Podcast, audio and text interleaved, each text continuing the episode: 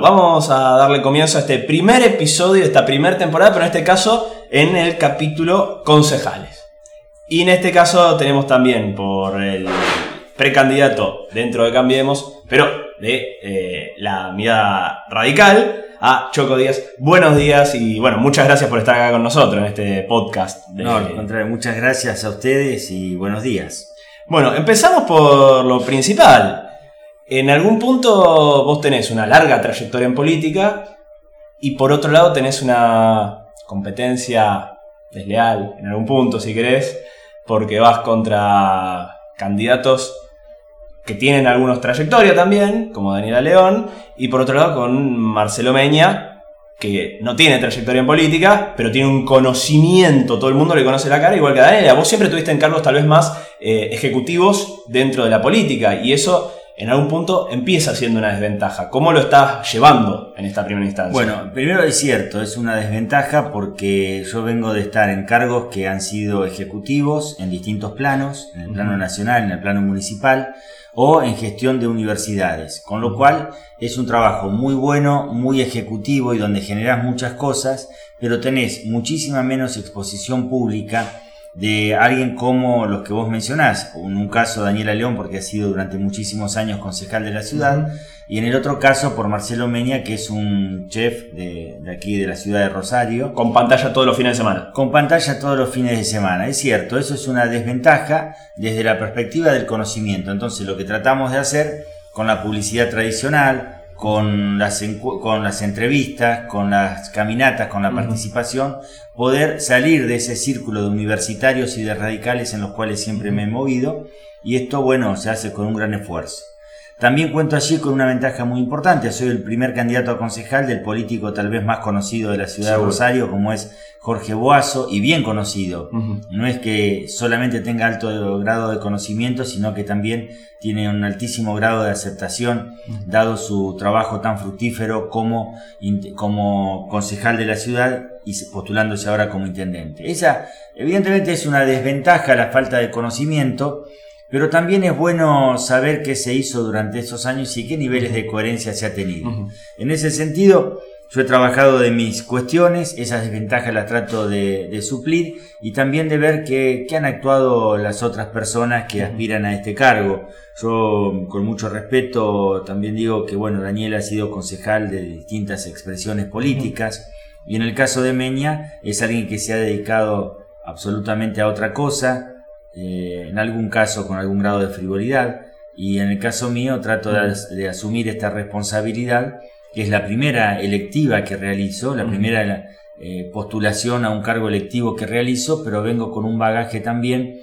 Entonces hay, una, hay un aprendizaje también desde otra perspectiva y esta es la primera vez que voy a un cargo electivo y esto da, empieza a dar un conocimiento en la ciudad y reitero, con la tracción que significa ser el primer candidato a concejal de Boazo. Así que bueno, tratamos de suplirlo por ese lado. Eh, tal vez el momento que donde tuviste las planas de los diarios o la información de los diarios fue cuando te fuiste del gabinete de Fein.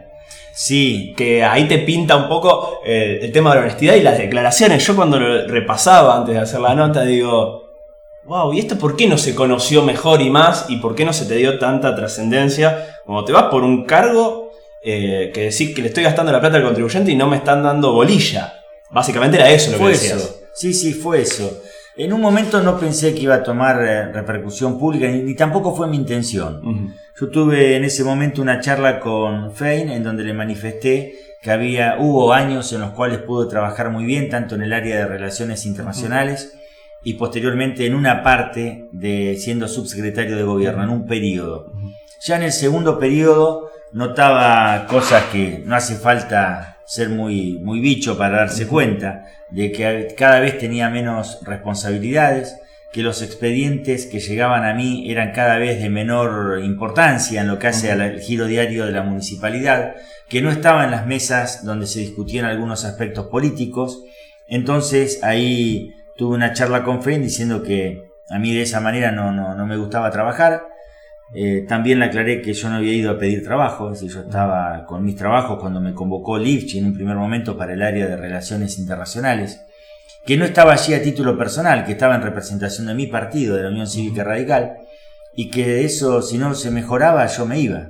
Y sí, usé un término, incluso en una entrevista en una entrevista por radio dije que me sentía un inútil. Digo, todavía no se lo conté a mi psicólogo, pero me siento un inútil porque no tenía responsabilidades.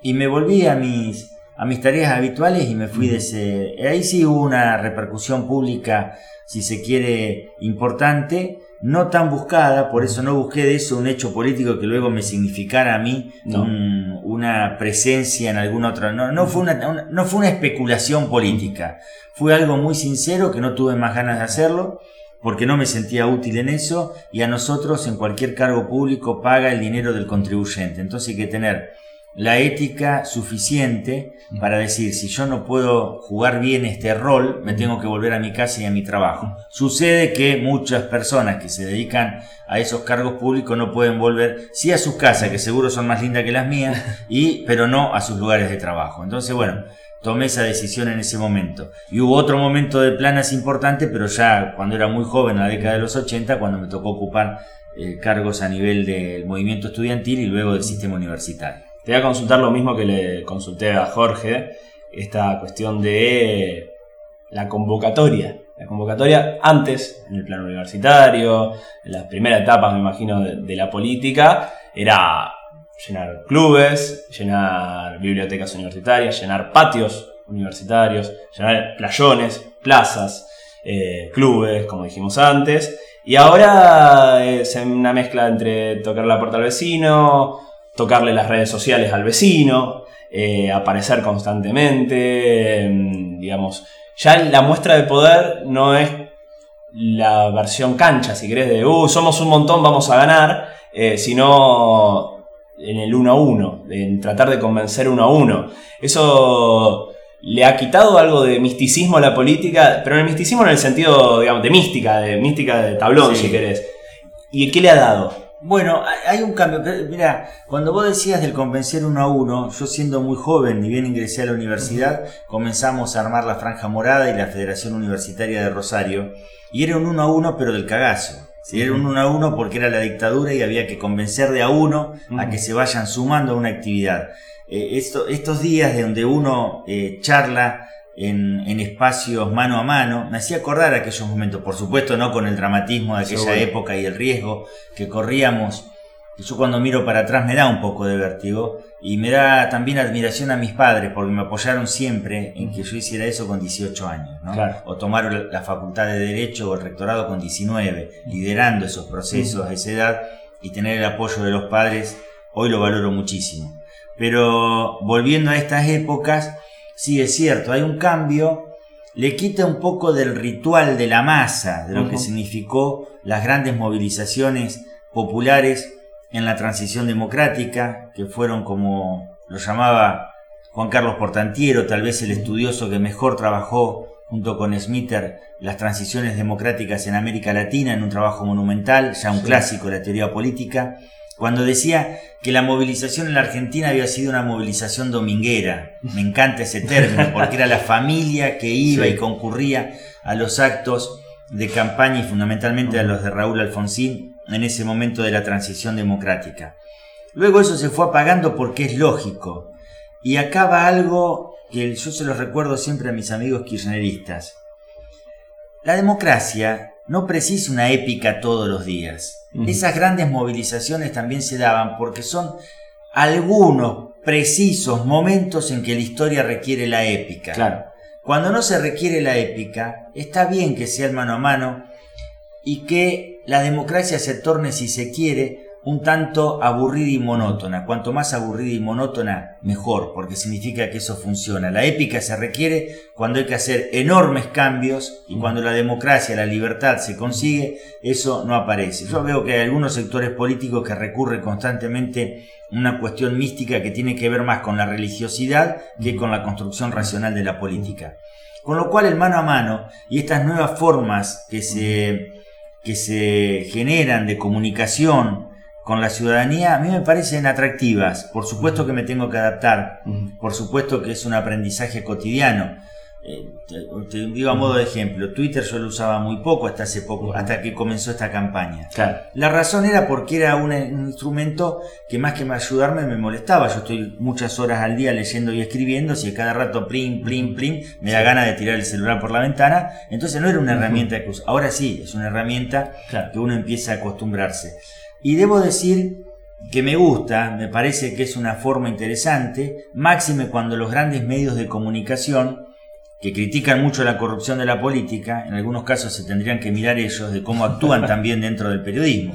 Así que me parece saludable, me parece que hacia las nuevas, a las nuevas eh, etapas que se viven de, la democracia en la Argentina, y si bien le quita un poco de esa, de esa mística, también debemos decir que las masas irradian muchas veces irracionalidad. O sea, en una cancha cuando cantamos que nos salte tal cosa es una cosa discriminatoria e irracional. Que esa persona por sí mismo al costado de la masa no lo haría o, no lo, o no, lo, no lo replicaría. Esto permite una cuestión, si se quiere, en algún aspecto hasta más humana, del mano a mano, de que me conozcan más, de que puedan... ¿El límite cuál es, a mi criterio? Que creo que es un nuevo desafío para las ciencias sociales también de ver todo esto, de hecho se está viendo. El límite es lo importante y lo banal. Es importante que yo me saque una foto contando que estoy comiendo una torta de chocolate. ¿Qué comunico? ¿Qué digo? ¿Qué es eso? Está más lindante a lo banal. Y soy muy prudente por no decir estupidez.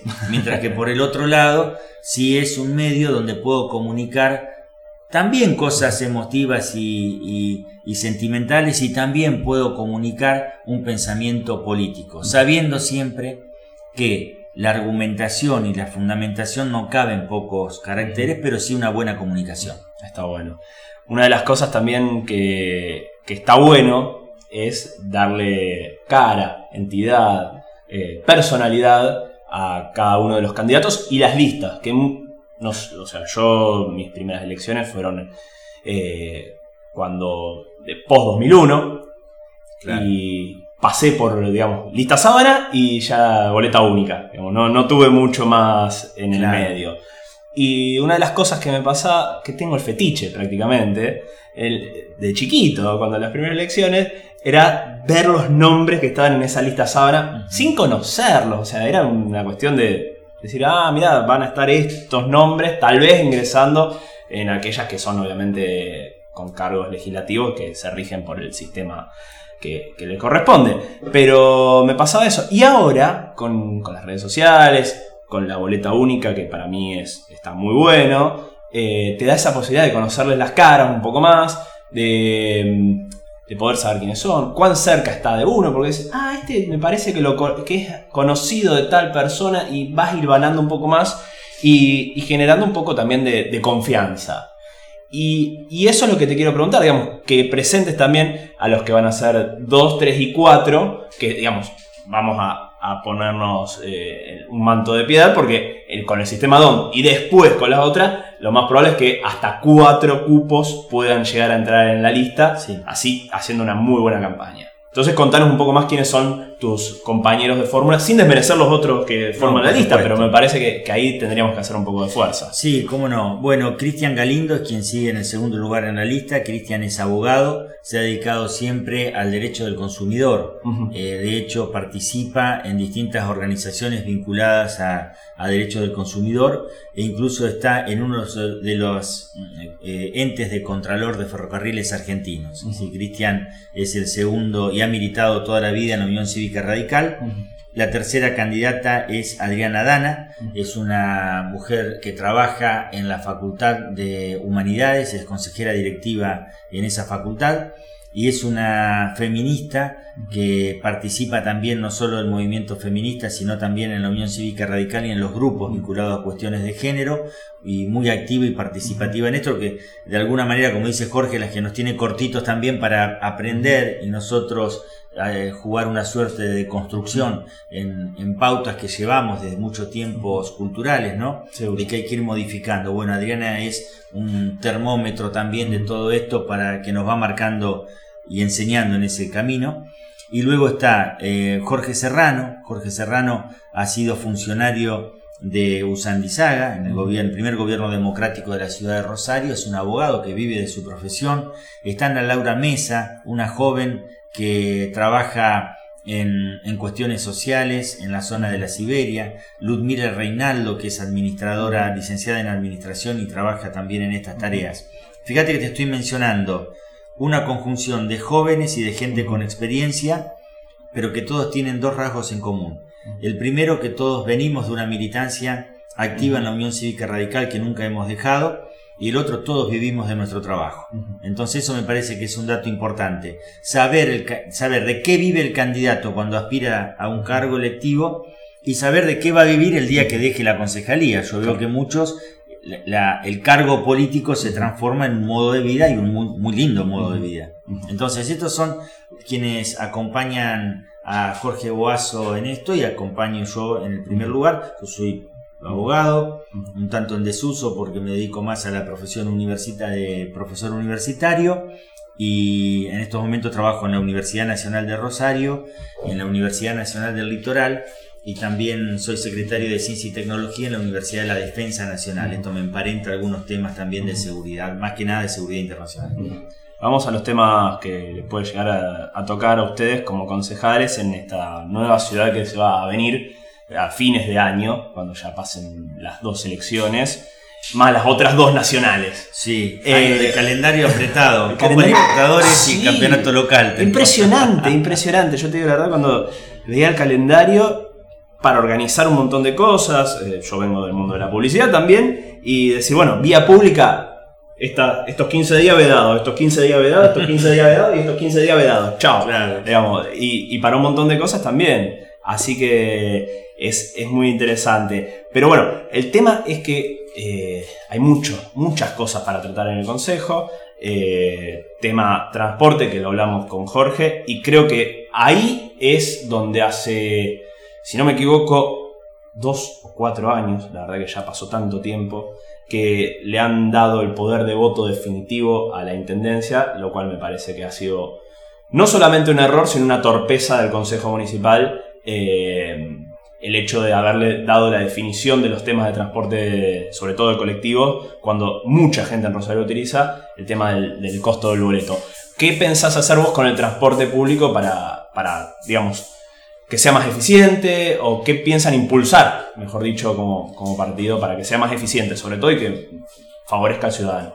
Hay un proyecto a largo plazo que es el que comenta siempre Boazo, es un proyecto que él presentó ya años atrás, en donde se habla de tres troncales, que en algún momento es un carril que va sobre la, vía pública, sobre la, tierra, otro que va a, a nivel y otro que va soterrado, que va eh, en modo de subterráneo. Por supuesto que esto es un proyecto a largo plazo que si el socialismo se hubiese animado a pensar una ciudad distinta, esto hubiese estado avanzado.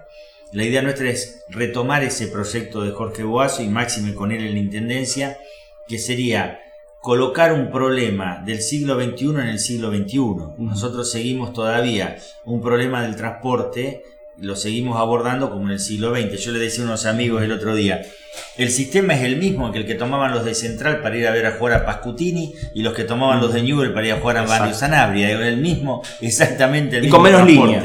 Y, con, menos... líneas. Y con menos líneas, es cierto también. Y menos colorido, porque ahora también es monocolor. Entonces, hay que abordarlo a largo plazo con un proyecto de esta naturaleza, que por supuesto se puede hacer con presupuesto, eh, financiamiento internacional y a largo plazo. Pero también revisar algunas de las cosas que se han dado en estos, en estos últimos tiempos, como son ciclovías que se ha demostrado que no están siendo útiles o son peligrosas. Digo, Calle Buenos Aires es una ciclovía que se hizo, se rompió, se está volviendo a hacer, no se utiliza. Bueno, ver, analizar nuevamente todo el sistema de ciclovías. Hay una, la de Pellegrini, que uno ve que funciona muy bien, la de Godoy, es decir, hay, algunas... que sí. La de San Luis es ridícula. Entras al centro y no tenés forma de salir o sea, llegas a San Luis y Oroño y no pasa más nada. Listo. Listo. Y no tenés estación para dejarla encima. Exacto. Decir, bueno, la dejás acá y seguís caminando. No. Es muy peligrosa. Es súper peligrosa. Súper peligrosa. Eh, yo no utilizo el sistema de bicicleta, sí lo utiliza mi hijo. Quiero decir que todos vivimos con esto. Sí utilizo, ese es un tema, ¿no? Revisar absolutamente eso, viendo que algunas funcionan y otras no. El tema del, del Metrobús. Entendemos que el Metrobús que se colocó generaron un problema donde no lo había. Esa avenida funcionaba bien y hoy, eh, Avenida Alberdi, ¿no? Sí, sí, sí. Y hoy aparece con un inconveniente más que con una solución con el tema del Metrobús. Tal vez haya que analizarlo de otra manera. Nosotros vemos que hubo ciudades fundamentalmente en la capital federal, Cava, donde esto ha funcionado, se las ve en las autopistas, se ve que están uniendo con Urbano con la capital mediante este sistema. No digo que sea un sistema a despreciar, lo que tenemos que ver en qué avenidas y dónde vale la pena para esto. Y luego el transporte urbano de pasajeros, que esto sí lo uso cotidianamente, eh, esto hay que revisarlo en cuanto a los minutos que tenemos que esperar en muchos casos y en horarios claves el transporte. Y la otra cuestión es cómo alentamos que la gente no venga en auto al centro.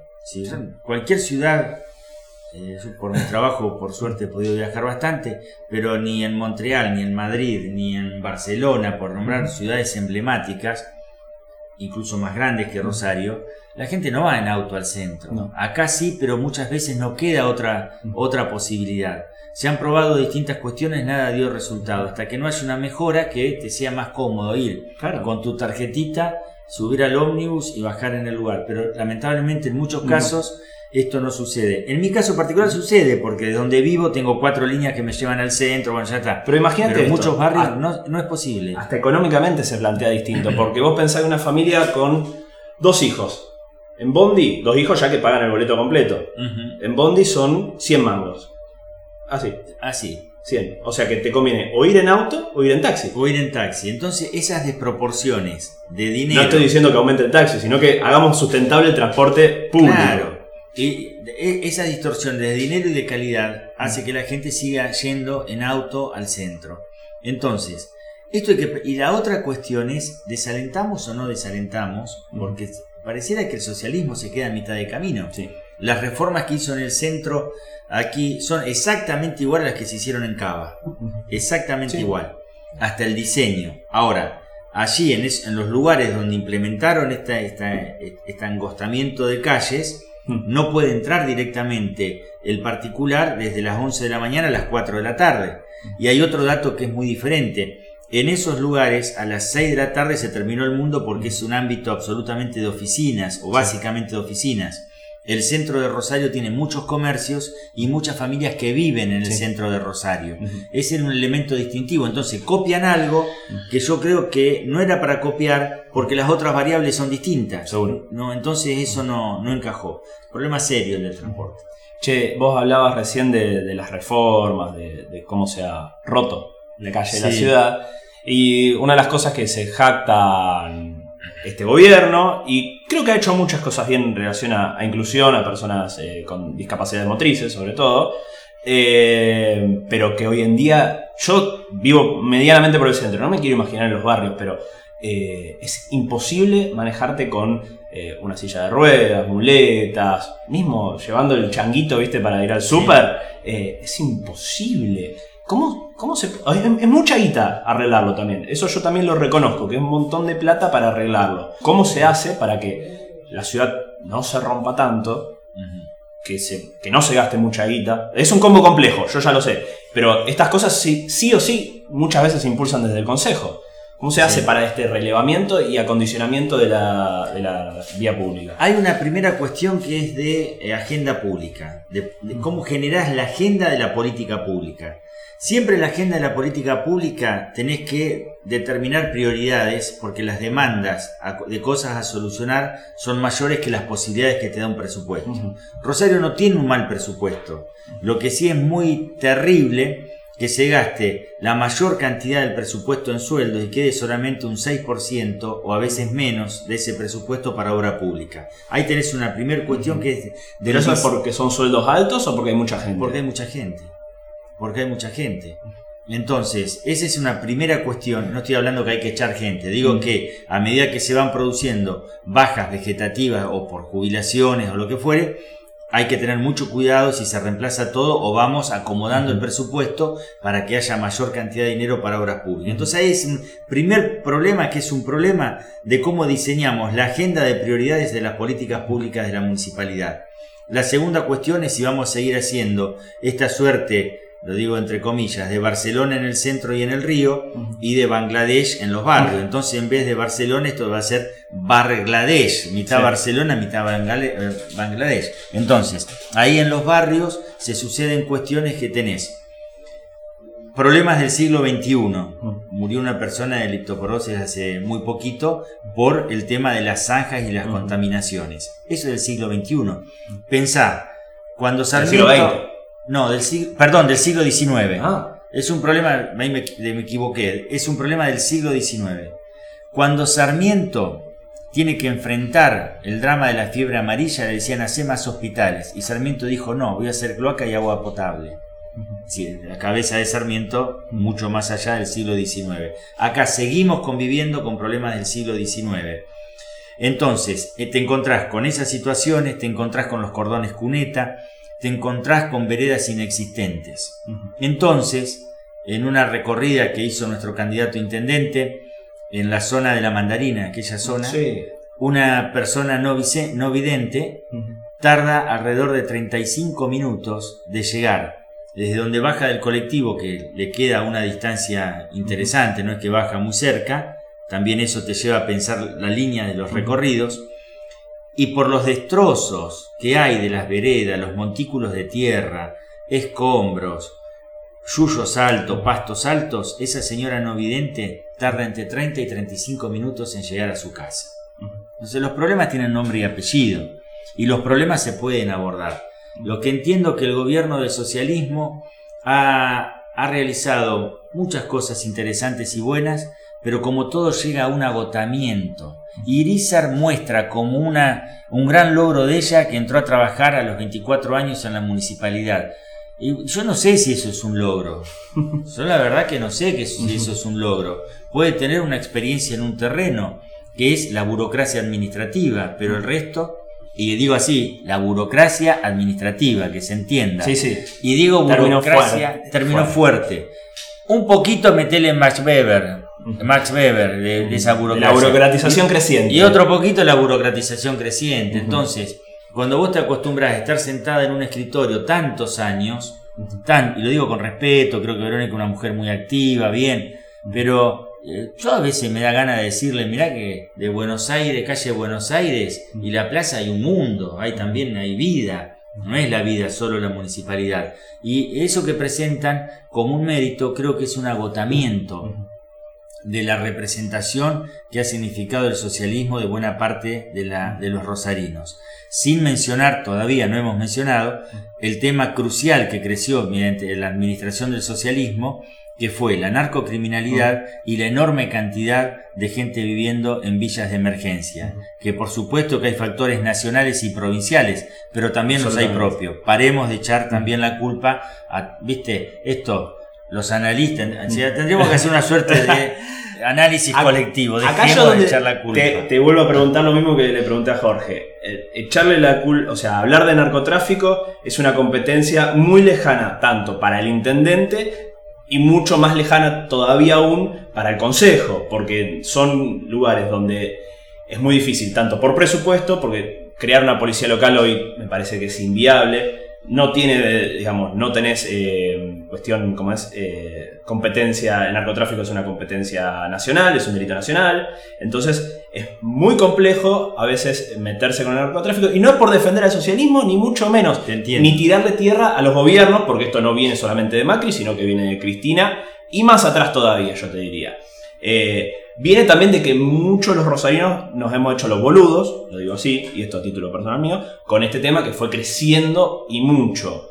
Eh, pero creo que es muy difícil para el Consejo y la Intendencia, digamos, plantearlo. Sí que vayan en bloque a hacerle un pedido a la Nación y a la provincia por sus dos competencias cuando hay homicidios, eh, me parece saludable. Me parece que se debería hablar todo el tiempo, pero después como vos bien dijiste antes, construir más escuelas, construir más dispensarios, construir, eh, ofrecer más copa de leche, lo que sea, eh, me parece que en un punto termina cayendo eh, en, digamos, en la nada porque no se termina solucionando el problema, porque hoy ofrecerle, y esto lo, digamos, lo puedo decir de, oído de lo que uno dice, pero es una salida laboral para muchos pibes ser narcotraficantes y, vender. Más allá de que después consuman o no, no lo sé, porque la verdad que no, no vivo esa realidad, pero es, es una realidad demasiado compleja para una ciudad que debería, digamos, plantearse como bloque, ahí sí, digamos, todos los concejales juntos, pedir reuniones con quien sea para poder solucionarlo con la policía que corresponda. Sí, coincido en parte. Lo que creo que desde el Consejo Municipal y desde la Intendencia de una ciudad, como del peso que tiene Rosario, que es, tiene un peso mayor que a muchísimas provincias argentinas por densidad de población, por la complejidad de sus temas, no es capital provincial, no es autónoma, entonces todo esto lo hace todavía más difícil desde el Ejecutivo y desde el Consejo Municipal, tenemos que partir al menos de un buen diagnóstico. Y yo creo que el socialismo en esto pecó por lo menos de ingenuidad. Estamos frente a uno de los problemas más graves que tiene la Argentina. Y si nosotros tomamos, comparamos con lo comparable, si no, no nos comparemos con, con, Berlín ni con Austria, digo, nos comparamos con Córdoba o con algunos otros, Mendoza, nosotros vamos a ver que los índices de criminalidad vinculados al narcotráfico son mucho más grandes en Rosario. Hay la falta de inteligencia que hubo en abordar el tema lleva a una falta de correcto diagnóstico.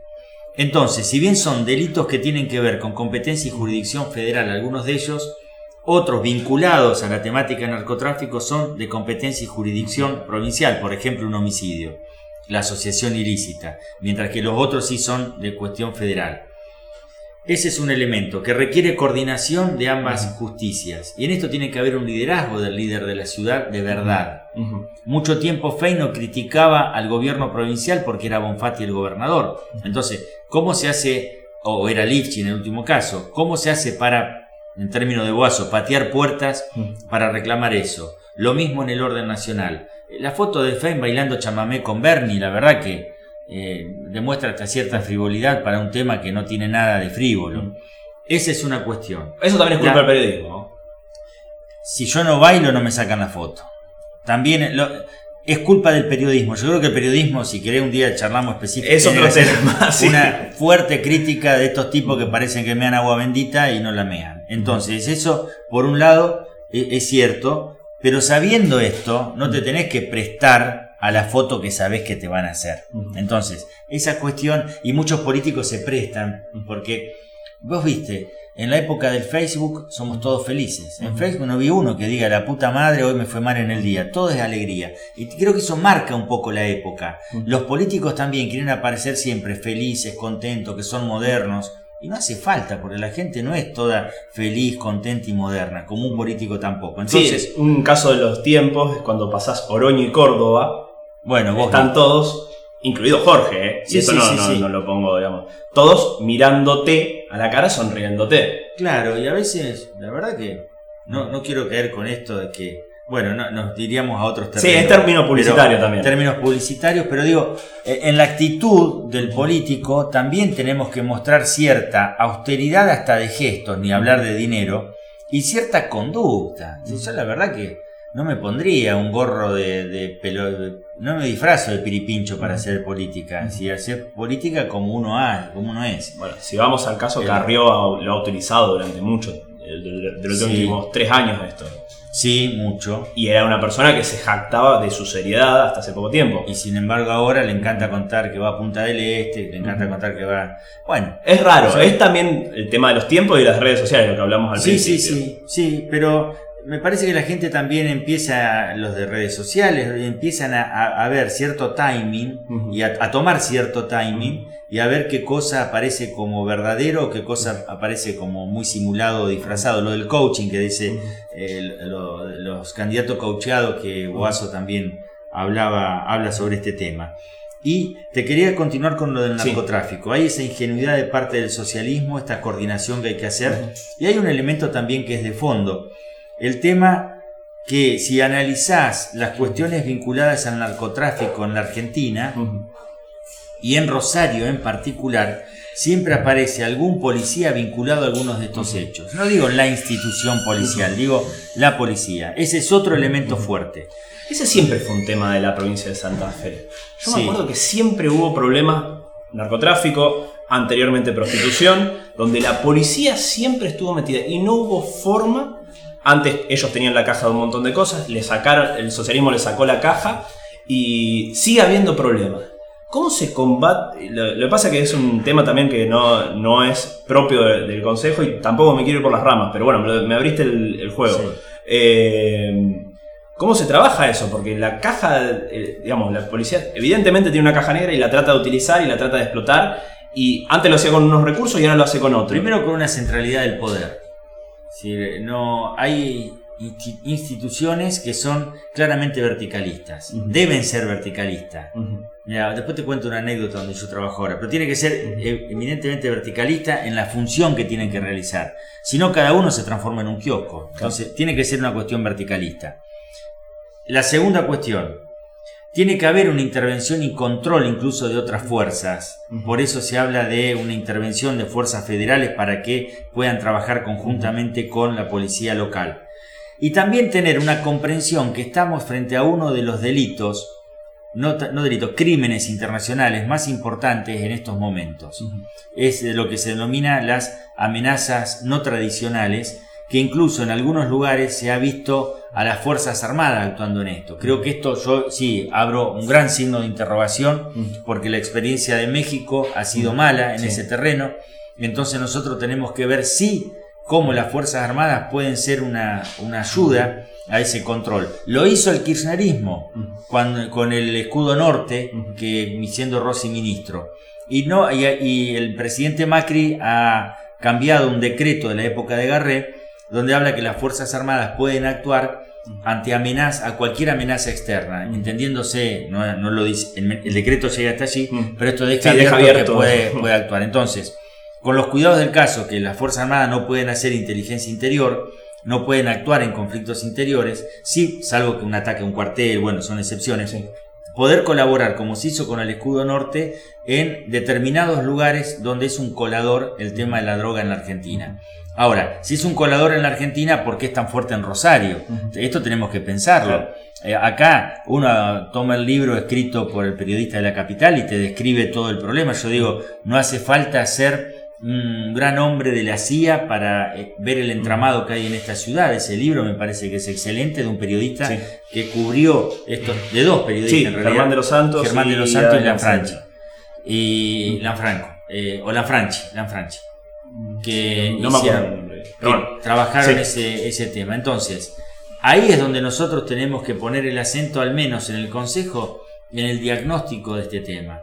El intendente pateando puertas, como dice Guaso, sobre esta cuestión, porque creo que es lo medular que atraviesa la, la ciudad de Rosario y es lo medular e irradia en temas como inversiones, como turismo, irradia sobre el tema de los jóvenes sin futuro que de pronto se ven con una buena suma de dinero, con una Yamaha IBR, una gorra en la cabeza y encontraron el oficio. Lo digo esto con, entre comillas, ¿no? en un encomillado. Pero ahí vos encontrás un problema serio de esta ciudad que no hubo desde parte del socialismo, no se le supo encontrar la vuelta. Puede haber un ministro con mayor actividad o menor actividad, pero ahí aparece un problema serio que cruza la Argentina ya desde hace un tiempo, vos decías, y es cierto. Yo te invito a ver dos datos.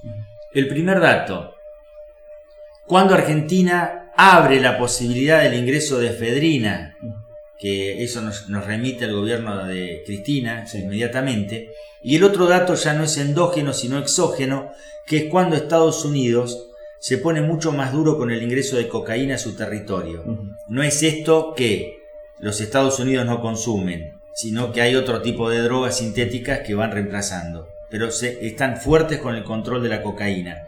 Pero no se dejó de producir esa cocaína que entraba, entonces hay nuevos mercados fuertísimos e importantes. Brasil es uno, la Argentina es otro, y la Argentina además es la salida de lugares muy caros de la droga como Australia, Nueva Zelanda y Europa Occidental, la parte occidental de Europa, mejor dicho. Entonces vos encontrás allí un problema gravísimo que el socialismo intentó trabajarlo de una forma, reitero, por lo menos ingenua, por lo menos ingenua. Che, eh, saliendo del narcotráfico, hablamos del transporte público, hablamos muy por arriba, pero me parece que también lo amerita de obra pública, un poco lo que tiene que ver con las calles, con donde vivimos, ciclovías también, que forman parte de obra pública. Hay un tema que también es muy interesante que es el signo de los tiempos, que son eh, sustentabilidad, energías renovables, eh, ecología, que la ciudad intenta hacer punta eh, con muchas cosas, hay muchas propuestas dentro de, la gestión actual y hay mucha iniciativa, ha habido siempre mucha, mucha intención de hacer punta en esto. ¿Cómo se potencia aún más eh, a partir de estos próximos cuatro años con, vos y toda la gente que, los acompaña en el Consejo. Yo pienso que el tema de la ecología tiene que ser eh, el tema central. Hace poco, por, mi trabajo, estaba leyendo un autor canadiense, que él decía algo que a mí me quedó muchísimo. Dice, lo que voy a decir es incorrectamente en lo, político, es políticamente incorrecto. Pero él dice, va a ocasionar mucho más muertes la ecología que el terrorismo internacional. Si vos medís la cantidad de muertos que te genera el desastre, los desastres ecológicos son muchos más que el terrorismo internacional. Por lo cual dice, la política internacional tiene que abocarse mucho a este tema de la ecología. Tenemos un encuadre, los objetivos del milenio deberían ser para cualquier concejal, funcionario, debería ser un ABC de tenerlo siempre allí presente de los objetivos del milenio, del milenio en cuanto a esto. Desde la Municipalidad de Rosario es cierto, se han abordado algunas cosas, pero como todo cree, me parece que queda a mitad de camino, queda en una cuestión de la publicidad, del marketing y hay una convicción quedaría para discutir la teoría jurídica, ¿no? De creer que si está la norma se produce el hecho. Y bueno, esto no es siempre así, sino si hay una continuidad y, una, y cambio en las prácticas y conductas. En este sentido, yo creo que ahí tenemos que trabajar con los grandes difusores de la cuestión ecológica y diseñar planes para los niños, porque son los grandes difusores de las cuestiones ecológicas. Tener mucho cuidado en lo que es el río, tener cada una de las medidas que vamos a tomar tiene que tener un parámetro desde la sustentabilidad, de un desarrollo sustentable en cada una de las políticas que nosotros tenemos que hacer. Esto tiene que tener cualquier otra política, es decir, objetivos de milenio, tener grandes difusores como son los niños, concientizar sobre esto y que todo tenga que ser medido en cuanto a su sustentabilidad. Desde una obra pública hasta si tenemos que romper un par de árboles, bueno, cómo esto se va trabajando. Porque si no estamos en problemas ecológicos gravísimos, la Argentina los tiene y el mundo los tiene, y, tener controles también sobre las empresas donde en la Argentina, por ejemplo, no sería tan dramático eh, lo del riachuelo, lo de la matanza, si tuviésemos control sobre los, lo que se vierte en las empresas. Y nosotros tenemos que ejercer un control, en algún caso es Rosario, pero en muchos otros casos en la provincia, de ver cómo las empresas trabajan en cuanto a la calidad en lo ecológico de lo que ellos realizan. Otra de las cosas que tienen que ver con sustentabilidad es la cantidad de construcciones, edificios. La ciudad se ha transformado y mucho. Eh, y en algunos casos se ha planificado bien, esto ya es a título de los privados, porque acá ni la municipalidad ni el consejo construyen. y en otros casos no. Eh, donde entra en juego la municipalidad y el consejo es en el control.